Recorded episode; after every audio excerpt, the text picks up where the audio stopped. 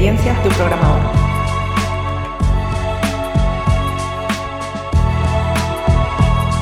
Hola, me alegro de que estés escuchando el episodio número 2 del podcast Experiencias de un programador.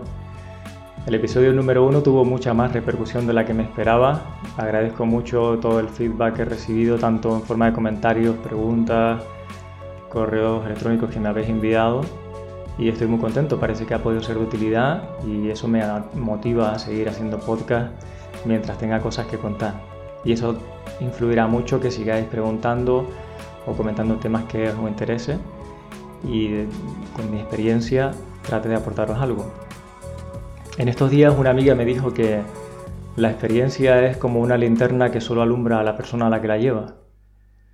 Así que en este podcast tampoco es que vaya a ser oro todo lo que cuente porque sobre todo me servirá a mí. Desde luego a mí, para mí es muy útil verbalizar lo que aprendo y practicar porque es otra forma de interiorizar más lo que aprendo, de clarificar mis ideas. Así que encantado de este podcast.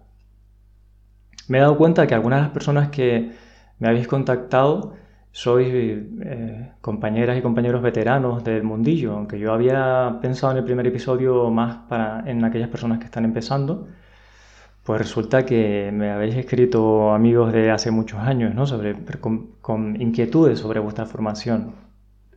Así que me apetece contextualizar un poco formación, aprendizaje, sistema educativo para ver si consigo explicarme bien y consigo eh, que podáis entender cuál es mi estrategia a la hora de formarme. Para empezar, el sistema educativo que yo cursé, la mayoría de todos nosotros ha cursado, tiene grandes fallas, grandes inconvenientes.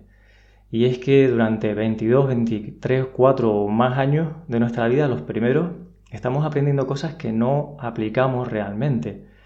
Incluso cuando hacemos pequeñas prácticas estudiando, en el caso del software, esas prácticas son software que no usa nadie y, o al menos así era en mi caso. Y, en el día a día nuestro objetivo es que nuestro software lo consuman personas o quien sea, pero que lo utilicen. Entonces ni siquiera esas prácticas tienen demasiado valor. Y sucede que los humanos la forma en que mejor aprendemos es practicando. De, manera que si combinamos teoría y práctica, pero vamos haciendo y vamos equivocándonos, que es una de las mejores formas de aprender, la más profunda, es como vamos interiorizando. Así que este modelo de estudio durante un montón de años sin ver para qué, mm, para mí, en mi experiencia, en mi opinión, no es el más conveniente. De hecho, provoca que algunas personas cuando lleguen a esos 24 años estén cansadas de ese sistema, de estar obligados a estudiar cosas que no les interesan. Y entran en la fase empresarial o profesional y obviamente no quieren seguir lo mismo, ya la etapa de aprender se terminó y ahora viene la etapa de trabajar y esto no tiene mucho sentido. Hacemos una distinción muy drástica entre ahora aprendo y ahora trabajo y dejo de aprender, porque como comento los humanos no funcionamos así. Hace poco he escuchado un podcast que pondré en las notas del episodio de HBR con expertos de aprendizaje y ellos comentan que efectivamente la forma más óptima de aprender es que tú tengas que llevar adelante una misión, terminar un proyecto, realizar alguna tarea y entonces necesitas adquirir una serie de conocimientos, pero porque lo vas a aplicar en el campo que necesites. Y así vas a saber con qué profundidad quieres eh, adquirir conocimiento, porque tienes una necesidad que cumplir. Bien, teniendo esto en cuenta, obviamente la forma de seguir aprendiendo creo que no debería ser la misma que en el sistema educativo que hemos tenido. Si le planteas a muchas personas que tienen que seguir eh, adquiriendo una pila de libros y seguir leyendo sobre teoría de una forma de aprendizaje similar, la respuesta mayoritaria será que eso no apetece. Entonces, mi recomendación es seguir otras estrategias diferentes de las que hablaré ahora. En cuanto a tienes que formarte, el tienes que parece que mm, estás obligando a la persona, ¿no? En contra de su voluntad. Entonces el mensaje no va por ahí. El mensaje es este que te decían cuando eras una niña o un niño de, oye, estudia para que en el futuro tengas opciones, ¿no? Y te vaya bien. Esto es así toda la vida. Es decir, Tú puedes decidir no formarte fuera del trabajo, como leía por ahí en redes sociales, no en este trabajo no te tienes que formar si no quieres, bien, no pasa nada, pero eso te, va a perjudicar a ti, porque vas a tener menos puertas abiertas. Y esto, si queréis os pongo un ejemplo de amigos con los que me he reencontrado después de 10 eh, años o más, 15 años, que recientemente se habían interesado por trabajar en nuestra empresa. Y entonces hemos estado hablando de qué manera podía hacerse, porque a mí ciertamente eran personas o son personas que, mm, con los que conecto bastante bien, que me gustaría que trabajáramos juntos porque creo que podría funcionar a nivel personal y eso es muy muy importante. Pero nos vemos con las limitaciones de que algunas de esas personas llevan haciendo todo este tiempo Java en backend con Spring y no saben de ninguna otra cosa. Y cuando les pregunto, por ejemplo, si conocen, eh, si tienen nociones de código limpio, de código mantenible, si escriben test, pues me dicen que no, que no han hecho test en este tiempo, por ejemplo. Y para nuestra empresa eso es súper importante porque nuestros clientes demandan y nos llaman muchos de ellos porque quieren calidad, quieren que no haya problemas de regresión o nos hemos dado a conocer por eso y realmente hacemos test porque para nosotros no es un sobrecoste, no tenemos que ampliar la estimación porque hacemos test, algo que naturalmente sabemos hacer de una manera solvente. Cuando entran personas que están empezando, les ayudamos a formarse en eso, les damos recursos, la empresa pone una parte del tiempo, pero esas personas tienen que poner también algo de su parte, como decíamos en el episodio anterior, si vienen muy muy verdes.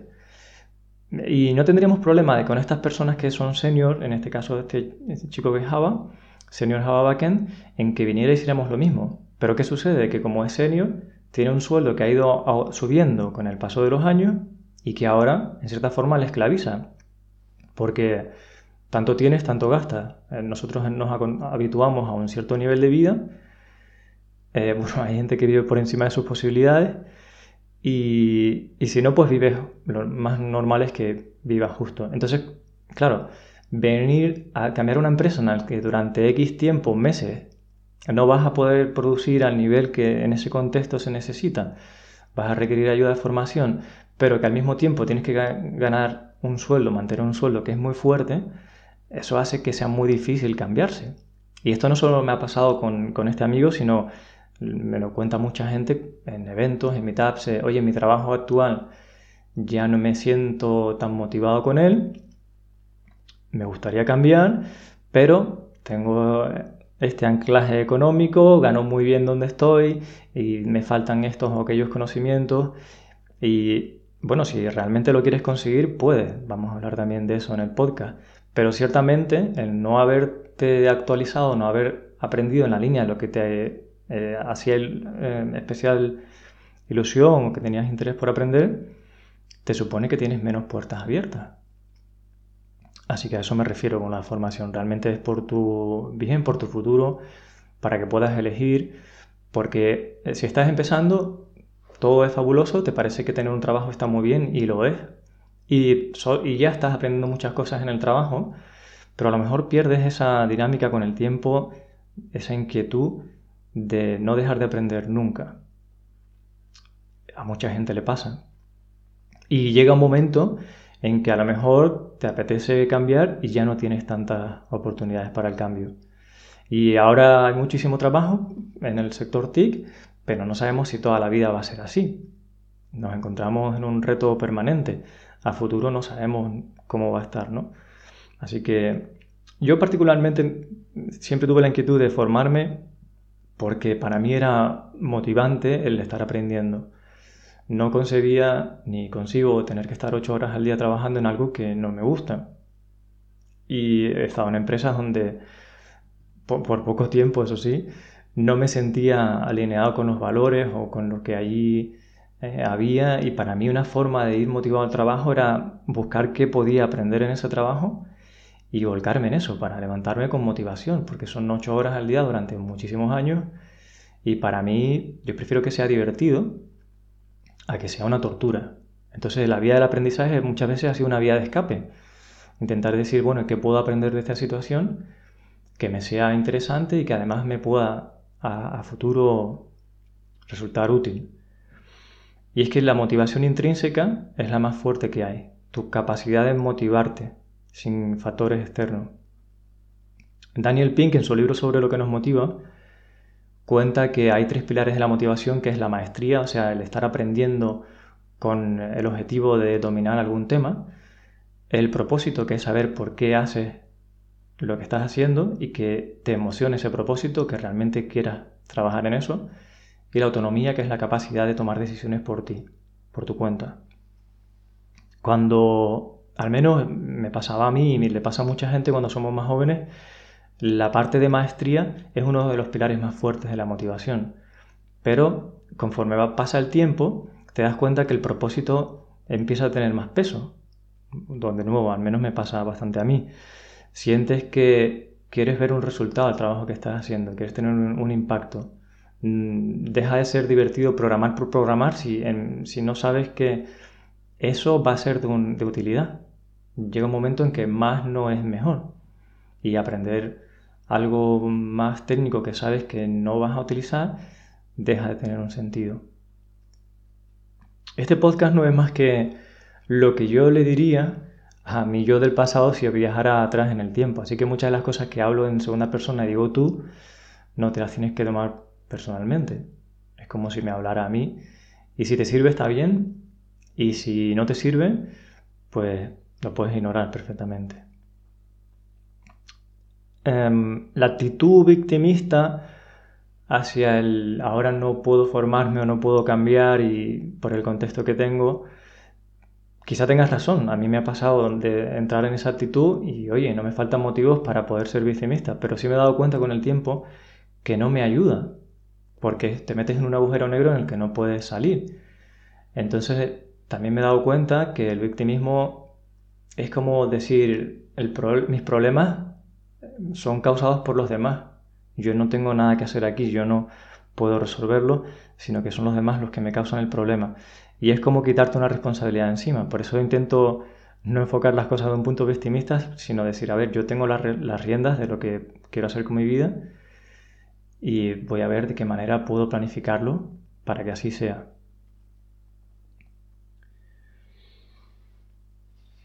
Bueno, ahora lo que sí me gustaría es comentar estrategias que yo sigo para el aprendizaje y que, me funcionan y que con el paso del tiempo, sobre todo pensando en los que tenéis la inquietud de que lleváis más tiempo ya en el sector y bueno, cómo me mantengo al día. Bien, para mí la formación tiene que ir, o el aprendizaje, de la mano con unos objetivos. O sea, no me vale decir tengo una pila de libros que me han recomendado, 50 libros y los tengo ahí y los voy a ir leyendo a saco lo más rápido que pueda. Una de las pocas cosas que aprendí del libro famoso de Tim Ferriss es que aquel libro que lees de algo que no sea, o sea, un libro que se supone que vas a aprender algo con él, que no es una novela, no es entretenimiento, si no aplicas en ese momento lo que lees en el libro, prácticamente queda en anecdótico. Y sí, está bien, puedes pasar un rato divertido leyendo si te gusta, pero si lo estás haciendo por adquirir conocimientos no es la mejor forma. Al tener la pila de libros ir uno tras otro consumiendo porque el tiempo pasa, eso no lo interiorizas, no lo aplicas y es una pérdida de tiempo. Y hay que tener en cuenta el coste de oportunidad. Mientras estás tratando de mantenerte aprendiendo a la última, pero sin un plan, sin un objetivo, estás gastando tiempo que no estás con tu familia o haciendo deporte o lo que sea que te guste, tratando de formarte y sin embargo el esfuerzo está siendo un poco vano, ¿no? Eh, podrías hacer otra cosa en ese tiempo, hay un coste de oportunidad. Por eso me parece muy importante planificar qué quieres aprender y por qué lo quieres aprender, qué quieres conseguir.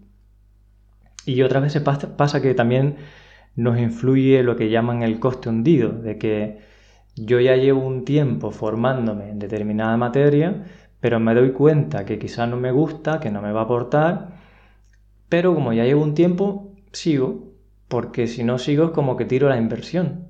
Y muchas veces sucede que no, que lo mejor que puedes hacer es parar ahí y ponerte a otra cosa. Si sigues vas a seguir perdiendo más tiempo. Y estos ejemplos que se me vienen a la cabeza eh, son amigas que tengo que igual se han matriculado a la escuela de idiomas a aprender inglés, pero por algún motivo o por otro no les está resultando efectivo ese sistema y se apuntan a la escuela de idiomas una vez y siguen o lo dejan, al tiempo vuelven Y es como que, bueno, si ya empecé o ya tengo el primer curso, ¿por qué no ir por el segundo? Eso, el coste hundido nos penaliza, ¿no? Y puede que parte del, problema es que no hay un objetivo claro. Mm, cuando tienes un plan, y un plan puede ser, me gustaría cambiar de trabajo a una empresa que está más cerca de mi casa y que hacen este tipo de cosas que me interesan. Pues ahí tienes un, puedes aprender qué necesitan en ese lugar, que tú no tienes, qué habilidades necesitas adquirir y trazar un plan. Y entonces ahí tu eh, aprendizaje va a ser estratégico, que es como yo creo que funciona. ¿Vale? No tratar de acumular conocimiento porque sí. Em, el aprendizaje debería ser divertido. Ya estamos demasiado tiempo en el trabajo haciendo cosas que no nos gustan a veces, o no todos los días tienen las mismas ganas de trabajar, pero ser, ser profesional supone que te guste o no te guste, te levantas y vas al trabajo y haces lo mejor que puedas. Entonces, al haber tantas obligaciones, yo no creo que el aprendizaje debamos de verlo como otra obligación al mismo nivel, sino que debería ser, además de planificado, algo divertido. Y no verlo como que una amenaza también. Es decir, igual que antes decía, fórmate porque eh, en el futuro vas a tener más puertas abiertas, Mm, verlo como un reto de que me gustaría aprender esto porque quiero llegar a tal sitio o a ser capaz de hacer esta cosa que creo que me va a dar realización, que me va a permitir conocerme mejor, lo que sea. Mm, pero no verlo como un, es que si no lo hago me voy a quedar en el paro en el futuro, porque entonces se convierte en algo amenazante. Y también está estudiado que eso merma la capacidad que tenemos de aprendizaje. Entonces hay que verlo en positivo, verlo como un reto en positivo y no una obligación. Y esto es muy importante. Busquemos la forma de que aprender sea una actividad que nos guste. Y para eso hay muchos recursos. Tenemos el aprendizaje en comunidad. En el caso de los que programamos tenemos los Coding Dojo, que cualquiera lo puede organizar. Tenemos eh, los eventos. El juntarnos con otros amigos a conversar sobre temas que nos interesan. Para mí es muy valioso de vez en cuando eh, juntarme con amigos que no veo y preguntarles, oye, ¿qué estás leyendo? ¿Qué has aprendido? ¿Qué podcast te gusta? Y, que, me gusta mucho escuchar la pasión con la que algunas personas me cuentan lo que están aprendiendo, que, cómo lo, están usando en su vida y por ahí muchas veces me intereso y yo también consumo muchos de esos recursos, ¿no? De hecho tenemos varios amigos que, pues, que escuchamos algunos de los mismos podcasts y cosas por el estilo. La comunidad es un buen sitio para si necesitas comprometerte, ¿vale? Para aprender, si, para ser constante necesitas adquirir un compromiso delante de otras personas, puede ser bueno, ¿no? Por esto, de montar un club de lectura, de, oye, nos vamos a obligar a leer este libro, porque si no meto a nadie más en el asunto, me, resulta más difícil ir adelante con esto, ¿no? Pero si ya he quedado con otra gente, es como que quedé a ir al gimnasio a correr con alguien, pues me levanto y voy porque tengo ese compromiso, ¿no? Si te funciona eso, pues genial. A mí particularmente el club de lectura mm, a veces he participado, no es una cosa que me guste mucho, porque me gusta leer con mucha calma, a mi ritmo, me gusta disfrutar de la lectura y mm, no es una mecánica que me aporte demasiado. Y más aún si, como digo, el libro que me voy a leer es difícil que en ese momento a otra persona también tenga esa necesidad, porque evito leer libros porque si ahora toca este libro, ahora el otro. Mm, a mí personalmente no. Prefiero, es decir, en este punto de mi vida tengo estos objetivos y necesito aprender sobre esto. Por poneros un ejemplo, ahora este año lo que quiero seguir aprendiendo sobre liderazgo y sobre marketing y hacer mejor marketing de nuestra empresa, porque al fin y al cabo soy la persona que vende y fue una, una labor que hice el año pasado y me di cuenta que hay mucho más por hacer y aprender más sobre las que llaman soft skills. Técnicamente lo que me gustaría hacer este año es aprender qué cosas hay, pero no profundizar mucho en ello, que eso también es una forma de aprendizaje, es decir, dejar de reducir la cantidad de cosas que no sabes que no sabes. Entonces para mí es muy útil hacer mapas mentales o escritos de tecnologías que están ahí, de saber para qué las podemos usar como tecnólogo y poder decidir en algún momento si quiero profundizar en alguna de ellas. O sea que parte de mi aprendizaje es picotear, explorar que hay por ahí fuera nuevo que yo puedo usar en el campo técnico y si en algún momento me apetece, a veces solo por diversión, puedo profundizar por ahí. Pero como digo, el, objetivo de este año tiene más que ver con soft skills, con tema empresarial y por eso y con psicología. Entonces los libros que me estoy leyendo, los podcasts, cursos que hago online, tienen que ver con ese objetivo. Y mm, a veces hay ciertas métricas que sí utilizo y otras veces no uso métricas, ¿no? Para toda la vida no tiene por qué usarse métricas. Muchas de las cosas más valiosas no pueden medirse. Entonces tampoco trato de, obsesionarme mucho para que siga siendo divertido, para que siga siendo algo que no es obligatorio y que haya una adherencia, que yo pueda mantenerme aprendiendo. Y cuando vengan momentos de estancamiento, momentos malos, donde por circunstancias de la vida no estoy aprendiendo al ritmo que me gustaría, pues no tomármelo a mal. Tratar de ser paciente y ser amable conmigo mismo y decir, bueno, en este momento de mi vida, pues no estoy aprendiendo lo que me gustaría y lo acepto, no tratar de no hacer un drama de eso. Sobre todo porque mm, si entramos en lo negativo, pues quizá nos va a costar más arrancar, ¿no? Aprender tiene muchos enfoques. y cuando vas eh, creciendo, madurando o haciéndote viejo si quieres, yo me doy cuenta que hay un valor grande en conectar puntos es decir, y en extrapolar. Si eres padre, como muchos de vosotros que escucháis este podcast, con niños pequeños, eh, estás aprendiendo más rápido y cosas, lecciones más valiosas de tu vida que nunca. me lo decís constantemente. Ahora bien, esas lecciones te aportan en el trabajo también. Si lo sabes ver, si sabes conectar los puntos y extrapolar, lo que estás aprendiendo en la vida te aporta al trabajo, solo tienes que sabértelo llevar allí. ¿De qué manera me, funciona a mí el afianzar las lecciones que aprendo de un sitio en otro? Escribiendo. Para mí es súper importante lo que voy aprendiendo escribirlo en un blog. Y hay veces que no lo publico porque quiero que sea privado, porque no lo tengo bien cocinado. Lo tengo en un blog, lo tengo en notas por ahí, donde tengo un, un bucket ahí, un backlog de notas. Y hago reflexiones sobre lo que voy aprendiendo. O sea, las ideas o los conocimientos se interiorizan mucho más cuando trabajas sobre ellos, escribiendo sobre ellos, dejando algún tangible. Y si enseñas a los demás, mucho mejor. Yo a veces me, para obligarme a aprender ciertas cosas, lo que propongo es, son cursos o charlas o dinámicas a los demás donde me lo tengo que preparar. Y eso me motiva bastante porque la gente va a preguntar, porque juntos vamos a descubrir eh, ángulos que yo no había visto, entonces es súper motivante la involucración con otras personas, pero dejando un tangible. Si, si eh, siempre lees o escuchas, pero tú no escribes, si no reflexionas sobre ello, tienes unos momentos para anotar que, cuáles son los puntos fuertes que has aprendido con eso, eh, se te olvida. Las ideas vienen, pero no se retienen. Para mí es súper, súper importante tener un blog donde vas escribiendo. Y el blog no lo escribes para los demás, lo escribes para ti. Yo muchas veces he buscado en Google cosas en mi blog, digo, ah, esto yo lo tenía resuelto, lo resolví una vez y voy allí y lo miro. O a veces simplemente leo cosas que he escrito hace algunos años y, es divertido, ¿no? parece que es otra persona quien estaba escribiendo eso. Así que mm, súper, súper recomendable para mí es bloguear. Además recomiendo que, sea que te compres tu, propio dominio. Olvídate de Medium y todo eso en mi experiencia, porque llevo blogueando desde 2006 y en este tiempo ha cambiado las plataformas de moda de blogueo un montón. Y el problema es que tú no eres dueño de esa información, si la plataforma es de otros, si deciden cambiarla, pues se acabó. Entonces para mí es mucho mejor, uso mi dominio, además estoy muy contento con WordPress. Y cuando escribo en el blog escribo para mí, fundamentalmente para mí. Cuando escribo un libro escribo para otras personas, que es diferente. Y por eso eh, al escribir para mí no me importa si el post no está muy correcto, si no es muy amplio. Intento a veces escribir posts de, de 15 minutos, escribo media hora porque es un pequeño recordatorio ahí, algún enlace.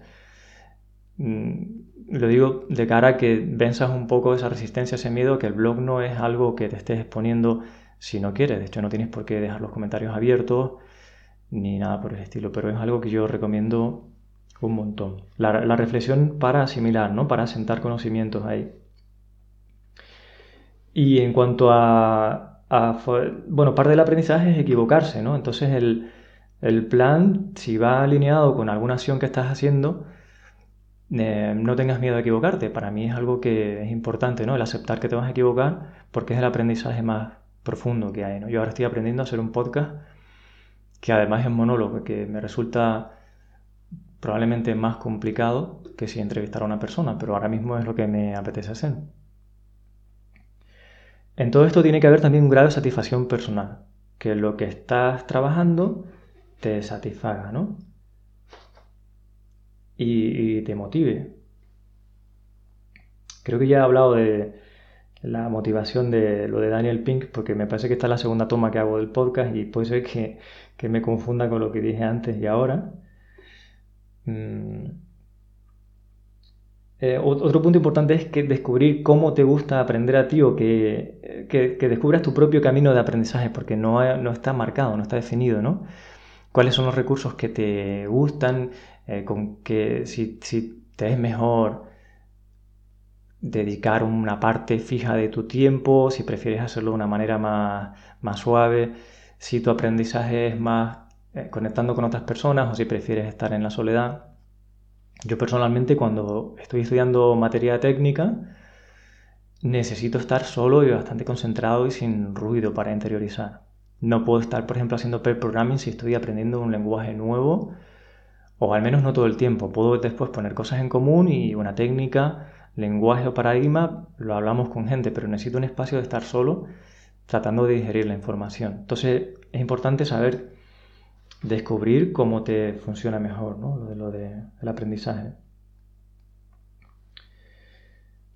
Las buenas ideas que, que, se te ocurran sobre tus planes de aprendizaje o cualquier otra cosa, también muy importante anotarlas, porque a veces te viene una buena idea, parece que haces un clic mental, como que lo vas a retener ahí, pero la realidad es que al par de horas se te ha olvidado y esas buenas ideas no vuelven para mí también es parte importante del aprendizaje el anotar. Y me suelo anotar, por ejemplo, de qué quiero escribir. Se me viene alguna idea y digo, ay, pues esto, si hiciera una pequeña entrada de blog, nuevamente para mí, seguramente iba a poder investigar más sobre ello, interiorizarlo un poco más. Eh, para el podcast mismo, la forma en que preparo el podcast es que con conversaciones con personas se me disparan ideas que quiero transmitir y las voy anotando, trato de darle forma, luego me hago un pequeño mapa mental para que durante el podcast no me quede muy en blanco y consiga una especie de hilo conductor lo más parecido y tampoco que me suponga el podcast una cantidad de tiempo bárbara. Que para mí eso es otra cosa importante. Si lo que voy a hacer, eh, por ejemplo en el podcast, lo que me motiva es contar experiencia, pero resulta que la preparación para que salga perfecto, para no equivocarme, tiene que ser larguísima y me va a llevar una cantidad de horas ingente que no me satisface, pues lo normal es que yo no haya adherencia y no lo haga. Igual que la producción de audio y la de vídeo. Habéis hecho algunos comentarios de que cuando me quedo callado se queda sin sonido y es muy raro. Y ciertamente si después de varios podcasts hay más gente que lo opina así, eh, intentaré. Pero la verdad es que si el esfuerzo de producción ahora mismo en el podcast me es súper grande, chances are, ¿no? Como dicen los ingleses, que no lo voy a hacer más, que lo voy a abandonar. Entonces tiene que ser algo que yo vea factible y que veamos progreso, porque si no vemos progreso también nos desmotivamos y dejamos de aprender. Y con esto creo que tengo todo lo que más importante que quería contaros sobre aprendizaje. En las notas del podcast dejaré libros que a mí personalmente me están funcionando recursos, podcast y podemos seguir charlando sobre temas de aprendizaje lo que queráis. No sé si este podcast responde a dudas o no, pero podemos hacer tantos como haga falta sobre estrategias de aprendizaje. En cuanto a cómo me mm, cuadro el tiempo, que también algunas personas me lo dicen, y cuánta cantidad de tiempo, mm, una clave para mí es no sentirme excesivamente obligado creo que ya lo he dicho, pero es decir, tratar de asumir una cantidad de esfuerzo que sea realista, ¿vale? Porque si no, igualmente no va a haber adherencia, tiene que ser algo que sea factible, ¿no? Pequeños pasos, pequeños progresos. Creo que el aprendizaje en pequeñas dosis, dentro de ese plan que tienes trazado, tú puedes tener un plan a un año, a seis meses, pero si puedes definir pequeños hitos más cercanos, eso te va a ayudar. Y la medida de aprendizaje no tiene por qué ser la consecución de tu objetivo, sino el haber avanzado en el aprendizaje de eso. Oye, mira, yo ahora sé más de esta materia que lo que sabía antes. Oye, pues ya eso es una medida de avance aunque no haya conseguido el objetivo final. O sea, aprender en sí mismo es parte del objetivo y del plan. Y en cuanto a qué aprender, cuando vas cambiando o vas madurando, creo que el tema de las soft skills es tan importante porque creo que en el futuro es lo que más nos va a diferenciar de las máquinas, ahora con la inteligencia artificial, la capacidad de tener inteligencia emocional, conectar con las personas, con los sentimientos, eh, empatizar, tomar decisiones, trabajar en equipo. Creo que son habilidades más difíciles de aprender que las técnicas. Ojo, no estoy diciendo que sean más importantes, ambas son muy importantes, porque puede ser una tía de puta madre, pero no sabe programar, y entonces no puedes trabajar como programadora. O sea que ambas cosas son muy, muy importantes, pero me doy cuenta con el paso del tiempo que algunas, lo que llaman soft skills, son más difíciles de aprender o tardamos más en abrir la mente, en ir cambiando la forma en que vemos el mundo, que las habilidades que son técnicas. Así que mientras que obviamente tenemos que seguir aprendiendo habilidades técnicas, creo que es muy importante y, nuevamente abre más puertas de futuro el aprender sobre psicología y sobre todas esas cosas que no quiero repetir ahora, que tienen que ver con soft skills. Así que por supuesto os animo. Y mi visión de la persona que programa o que es manager o cualquier rol dentro de esta profesión que aporta mucho valor es una persona que tiene formación o inquietudes por humanidades, por filosofía, por psicología, por historia, porque la historia nos permite no caer en los mismos errores, eh, por tener conocimiento profundo de áreas que son que le llaman la atención, es decir, saber también a qué nivel quieres profundizar en el aprendizaje. Y no me voy a enrollar más, que creo que está quedando un podcast muy largo. Muchas gracias por seguir el podcast y espero vuestras preguntas, comentarios estamos a la orden para lo que pueda servir. Muchas gracias.